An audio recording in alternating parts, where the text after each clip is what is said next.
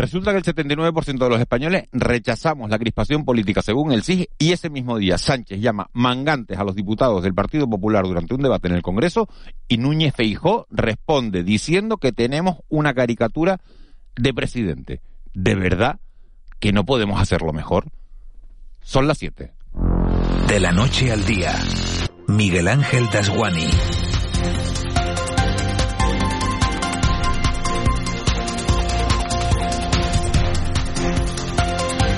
¿Qué tal? Muy buenos días. Parece que las semanas se están quedando cortas para la cantidad de noticias que se van sucediendo. Llevamos solo los cuatro días de esta. Ya hemos tenido una reunión bilateral España-Marruecos, la sustitución, destitución, cese, relevo o te quito Paz Esteban, porque me lo ha pedido Rufián y me hace falta Esquerra, de la directora del CNI. Y también se ha programado un Consejo de Ministros extraordinario para mañana viernes con la sana intención de aprobar el decreto que permita rebajar la factura de la luz una vez que Bruselas aprobó el pasado lunes la propuesta ibérica de topar el gas como única medida para poder hacer frente a la crisis energética. En medio de todo eso, la Agencia Europea de Seguridad Aérea y el Centro Europeo para la Prevención y Control de Enfermedades anuncia que a partir del próximo lunes, el lunes de la semana que viene, podríamos quitarnos las mascarillas también en los aviones, a lo que España ya ha dicho que de eso nada. Y se ha filtrado además que el borrador de la nueva ley del aborto será aprobado el martes de la semana que viene. Un texto normativo que también genera debate porque permitirá, entre otras medidas, que una joven de 16 años pueda interrumpir su embarazo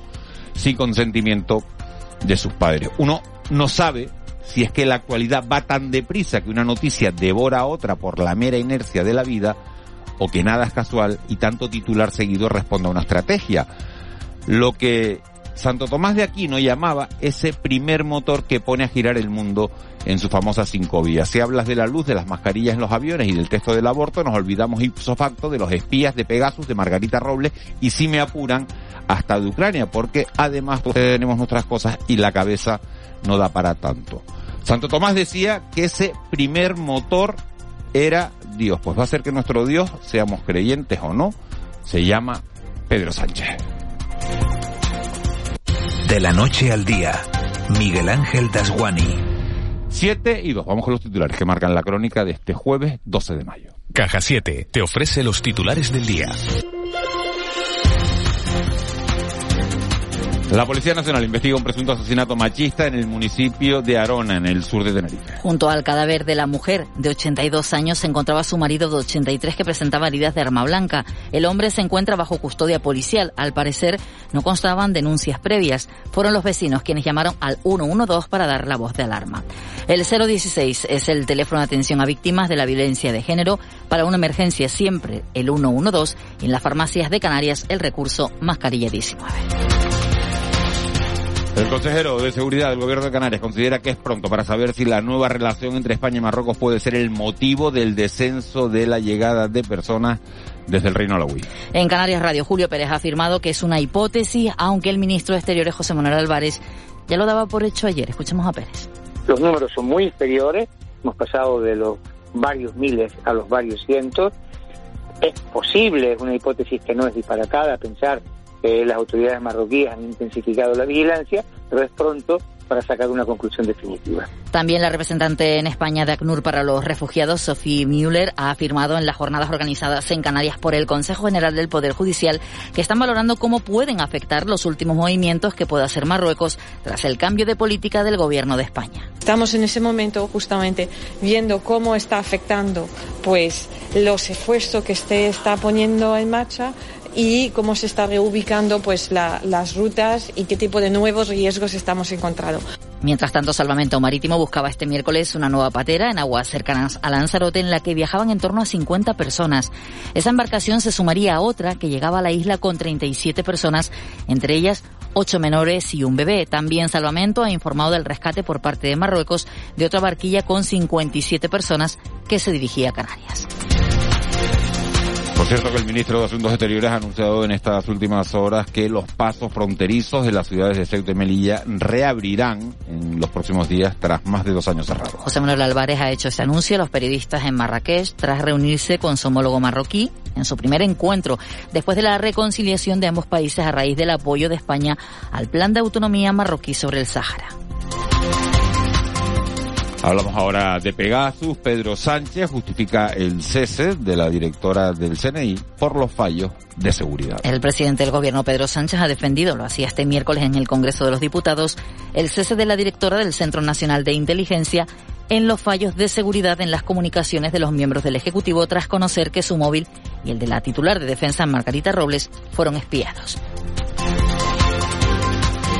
Y la ministra de Sanidad, Carolina Darias, descarta que el gobierno de España vaya a eliminar el uso obligatorio de las mascarillas en el transporte público y en los aviones. A pesar de que la Agencia Europea de Seguridad y el Centro Europeo para la Prevención y Control de Enfermedades hayan anunciado que retirarán esa recomendación. Nuestra normativa, como saben, en el Real Decreto que aprobamos en el mes de abril, en relación a, al uso de las mascarillas, no es obligatorio ni en los andenes ni en los propios aeropuertos, sí en los transportes públicos y también en vuelo. Por tanto, nosotros hace muy poco que hemos adoptado esta medida. Todas ellas deben tener un recorrido y siempre ir caminando de la mano de la prudencia, de la mano de la gradualidad y de la mano de la proporcionalidad, como hemos hecho hasta ahora.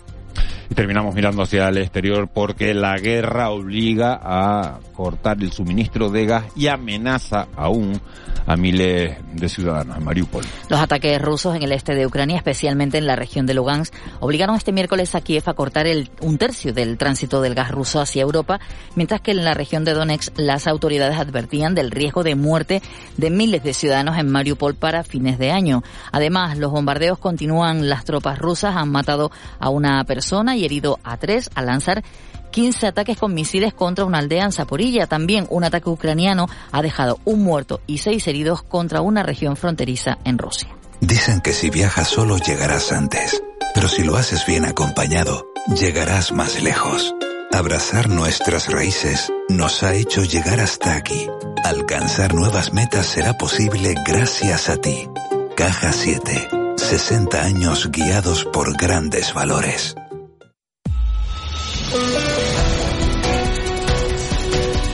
Siete y siete minutos de, de, la mañana de este jueves 12 de mayo. Vamos ya con la actualidad del mundo del deporte. El Atlético de Madrid le ganó 0-2 al Elche. Ayer, misión cumplida, el Atlético se asegura la Champions para la próxima temporada. Aquí los nuestros Tenerife y Las Palmas preparando los importantes encuentros ligueros del próximo domingo. Recuerden, Las Palmas juega contra el colista, contra el Alcorcón. Necesitan ganar los de García Pimienta.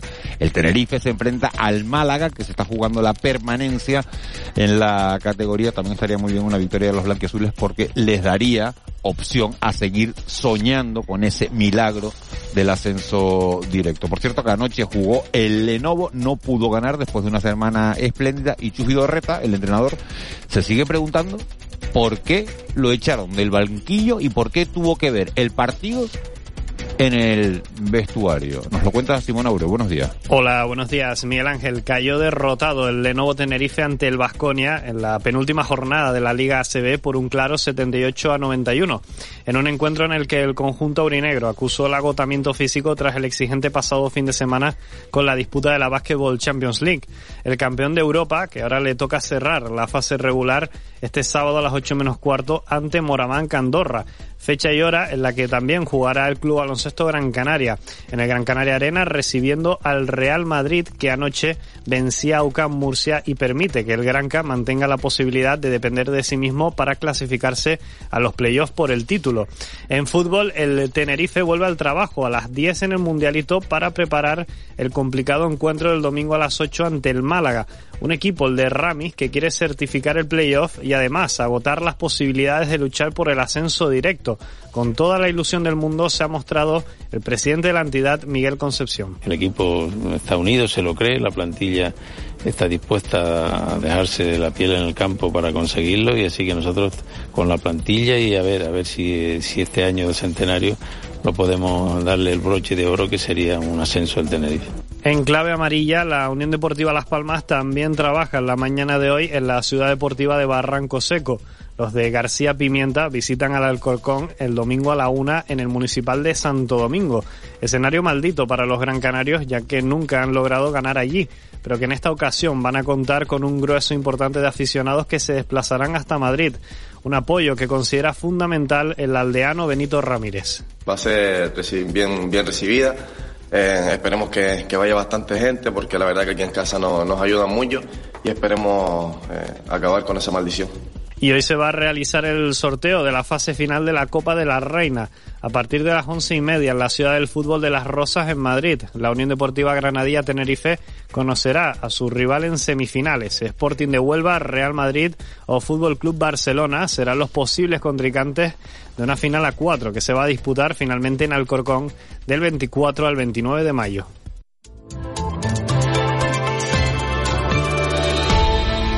7 y 10, Vicky Palma, jefa de meteorología de Radio y Televisión Canaria. Buenos días de nuevo. Buenos días, Miguel Ángel. ¿Qué tiempo nos encontramos este jueves? Bueno, vamos a tener una jornada bastante tranquila en general con presencia de nubes de tipo bajo, se irán formando en el interior de las islas a lo largo de las próximas horas. Las tenemos ahora en la costa norte de la isla de Gran Canaria.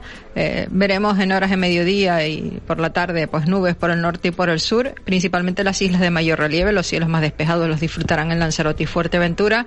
No pasaremos tanto calor como en jornadas anteriores.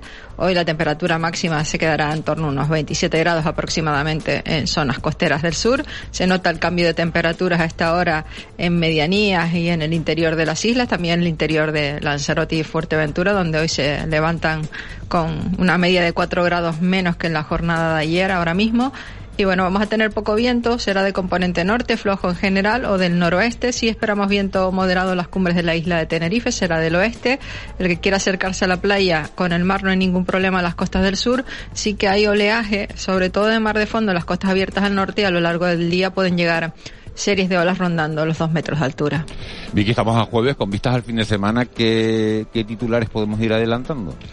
Bueno, en principio parece que vamos a tener un fin de semana tranquilo, con presencia de nubes, eh, en algunos casos de tipo medio alto, sobre todo en la jornada del sábado. Eh, nubes bajas, no nos vamos a librar de ellas en, en, la cara norte de las islas de mayor relieve. Y bueno, esa va a ser la tónica y también esperamos que al menos a nivel de costas vuelva el alicio, porque esta semana el alicio ha estado desaparecido y de momento pues parece que no, no quiere acercarse a las islas y eso es lo que nos mantiene es con un tiempo un poco más revuelto. Vamos a ver cómo evoluciona en, en, los próximos días porque todavía hay pequeños síntomas de inestabilidad en el entorno de las islas, aunque pues esa inestabilidad primero nos dejó calor, ayer nos dejó pues esa tormenta eh, pasando sobre todo por Gran Canaria, aunque también estuvieron cerca durante el día en Lanzarote y Fuerteventura y, y, todavía hay que esperar un poquito a ver cómo evolucionan las próximas horas para ver qué tiempo vamos a tener finalmente el fin de semana, pero no parece que lluvia, seguro que no vamos a tener. Lo que podríamos tener son más o menos nubes, lo iremos confirmando. Bueno, pues vamos a estar muy pendientes de todo eso, de cómo vaya evolucionando la situación. Saben nuestros oyentes que tenemos un teléfono que es el 616 486-754, 616-486-754. Ahí nos cuentan eh, cómo tienen el tiempo en su, en su localidad y cualquier noticia que relevante que consideren a lo largo de la mañana. Y Vicky, tú también tienes una cuenta de Twitter a través de la cual algunos oyentes se ponen en contacto contigo, ¿no? Sí, eh, eh, yo quisiera hoy saludar eh, especialmente a don Adolfo Fernández González, que, que, ayer estuvimos compartiendo algunos mensajes a través de Twitter y, y me dijo que, que, nos ha escuchado por la mañana. Que nos ha escuchado por la mañana, pues desde aquí el abrazo enorme para Adolfo Fernández González, uno más de, de los oyentes, pero una persona implicada que le gusta el tiempo, que sigue además a Vicky Palma, eh, bueno, en su cuenta de Twitter es Vicky Palma Meteo, creo que es, ¿no? Sí. Vicky Palma Meteo. Bueno, pues ahí tienen un montón de información, toda la actualidad y la última hora sobre el tiempo. Se van a Twitter, que ahora es de Elon Musk, ¿no? y la bueno y la y la tú no tienes nada que ver con Elon Musk no, no, yo no tengo nada que ver bueno pero de todas maneras que te lo dejen tú a ti con 160 caracteres te vale o no te vale Sí, o, sí, no, o, y si no usas un, un, par de mensajes más y la cosa se queda corta, pero tampoco pasa nada. Vicky Palma, muchísimas gracias. Buen día. Igualmente, buenos días. 7 y 14. Nos vamos hasta la sala operativa del 112. Allí está Cande Ceballos. Cande, muy buenos días. Hola, buenos días. ¿Cómo han transcurrido las últimas horas? Pues anoche el 112 del Gobierno de Canarias registraba el vuelco de dos vehículos en la Gran Canaria, uno a su paso por San Bartolomé de Tirajana, donde el personal del Servicio de Urgencias Canario asistió a dos heridos. El primero de estos accidentes tenía lugar en sentido sur, en las inmediaciones de la zona del Salobre, donde un varón de 25 años sufrió policontusiones de carácter moderado. El segundo accidente tuvo lugar en la zona de Juan Grande y en este caso la ocupante del vehículo resultó herida de carácter leve. Además, de madrugada, Salvamento Marítimo trasladó al muelle de Arquineguín a 34 migrantes, todos varones adultos localizados al sur de Gran Canaria. Y en tierra, todas estas personas fueron valoradas por el dispositivo sanitario y ninguno precisó traslado al hospital. Candice Ceballos, muchísimas gracias. Buen día. Gracias a ustedes, buenos días. Siete y cuarto. Nos vamos al contrapunto. El contrapunto. Ángeles Arencibia y Juan Manuel Betencur. Ángeles Arencibia, buenos días. Eh, buenos días, Miguel Ángel. Juan Manuel Betancourt, buenos días. Hola, muy buenos días, ¿qué tal? Los estaba viendo ahí que tenían un chat, tenemos un chat entre los tres que, que vamos hablando y tenían una discusión sobre la ley del aborto. No estás contando esas cosas, por Eh, favor. eh, estamos hablando sobre la ley del Esa es la El el borrador, backstage. el borrador de la ley del aborto que se filtró ayer, que lo adelantó la cadena SER. Y la cadena SER decía que en ese borrador se contempla la, bueno, hay muchos, muchos temas, ¿no? Como, como las bajas, eh, por tres, de tres días para las mujeres que tengan, bueno, pues, eh, procesos menstruales eh, dolorosos. Y se contempla también una, una noticia que, bueno, que es polémica, que ha generado, por lo menos que ha generado, que está generando mucho, mucho debate, que es esa posibilidad de abortar, de interrumpir el embarazo a las eh, personas de 16 años sin consentimiento paterno. Ángeles, tú dices que eso ya está en vigor. No, yo lo que digo es que eso fue eh, lo que aprobó Zapatero, ¿no? La ley de 2010 que recurrió el, el, el Partido Popular y que está todavía no resuelto el Constitucional.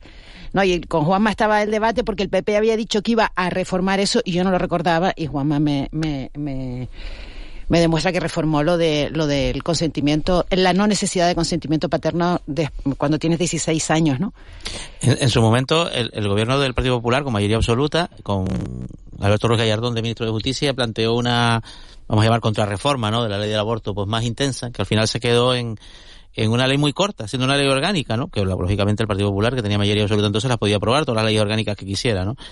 Que es la ley orgánica 11-2015, para reforzar la protección de las menores y mujeres con capacidad modificada judicialmente en la interrupción voluntaria del embarazo, que al final el único precepto que introducía realmente una, una ley muy pequeña es que eh, planteaba pues la, la, exigencia del consentimiento paterno para el aborto de las mujeres entre 16 y 18 años. Y esto es un poco, en eso quedó aquella norma de Gallardón, luego Gallardón dejó de ser ministro y lo que plantea ahora este este proyecto, este bueno, todavía no proyecto de ley, borrador, borrador de proyecto de sí, Un borrador que además sí, puede experimentar cambios. Claro, que, ¿no? que, va a ir al Consejo de Ministros, eh, es, mm, es recuperar eh, la norma tal y como estaba, la no tal y como estuvo pero, entre 2010 y, y 2015. Pero un, un, poquito más, ¿no?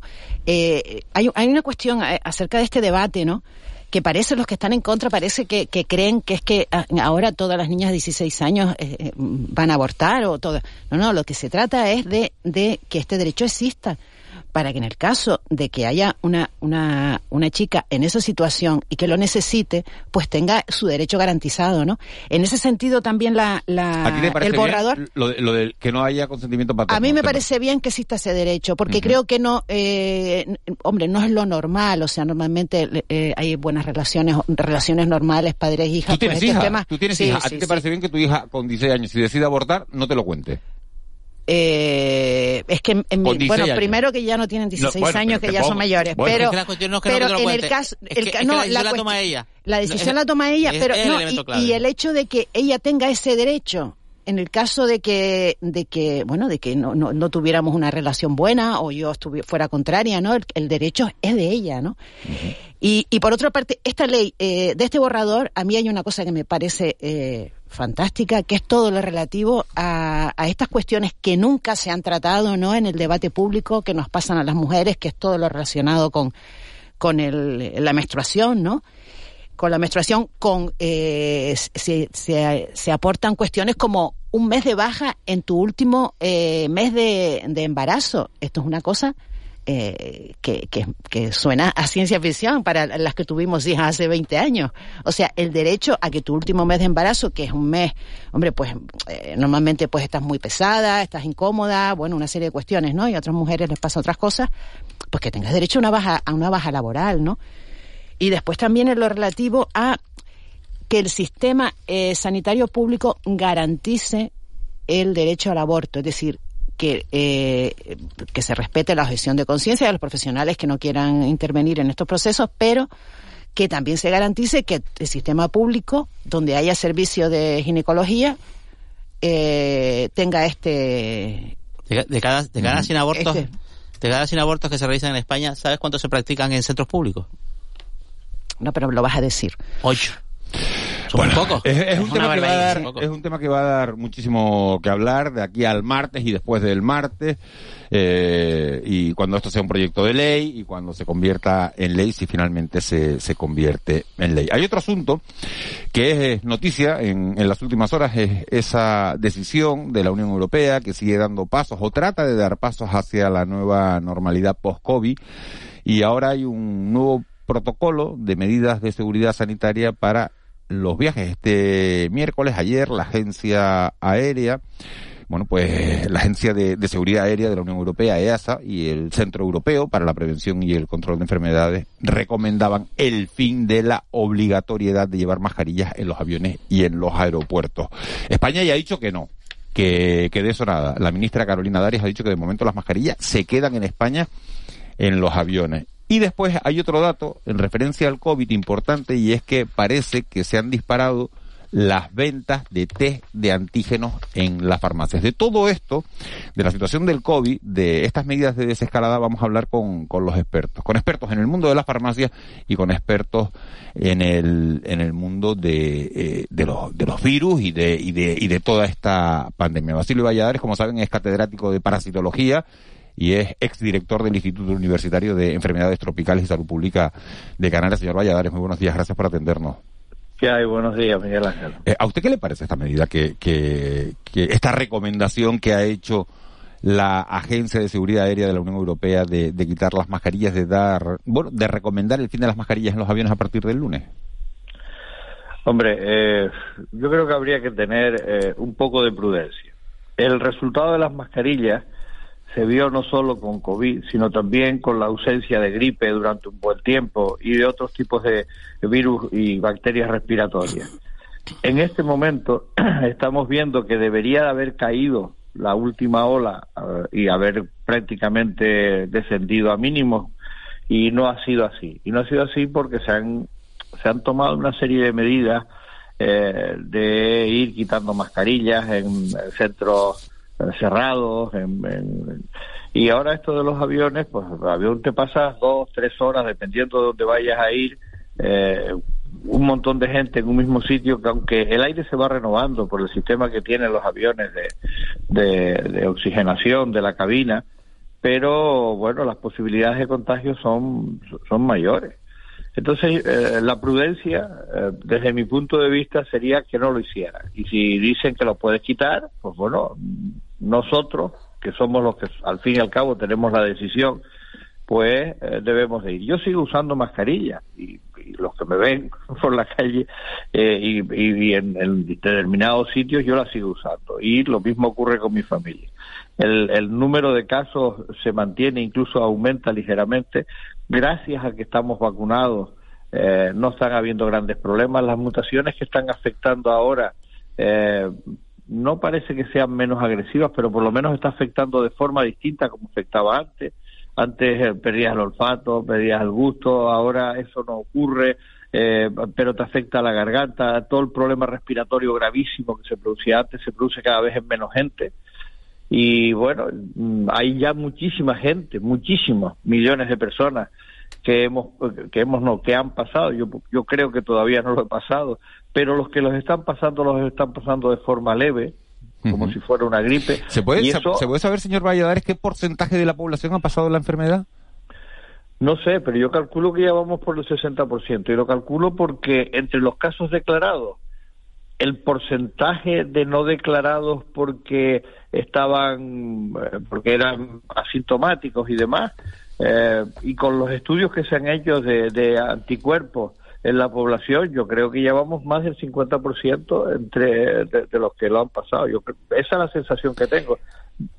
¿Y mm, Tendría que ponerme con un epidemiólogo y, ir viendo los datos que van saliendo y seguramente se calculará que va la cosa por ahí. Claro, ahora, ahora más complicado porque como solo se comunican ¿no? Eh, los casos de los mayores de 60 años, ¿tiene usted que hay, tiene usted la sensación que hay un, un repunte de la, de la positividad?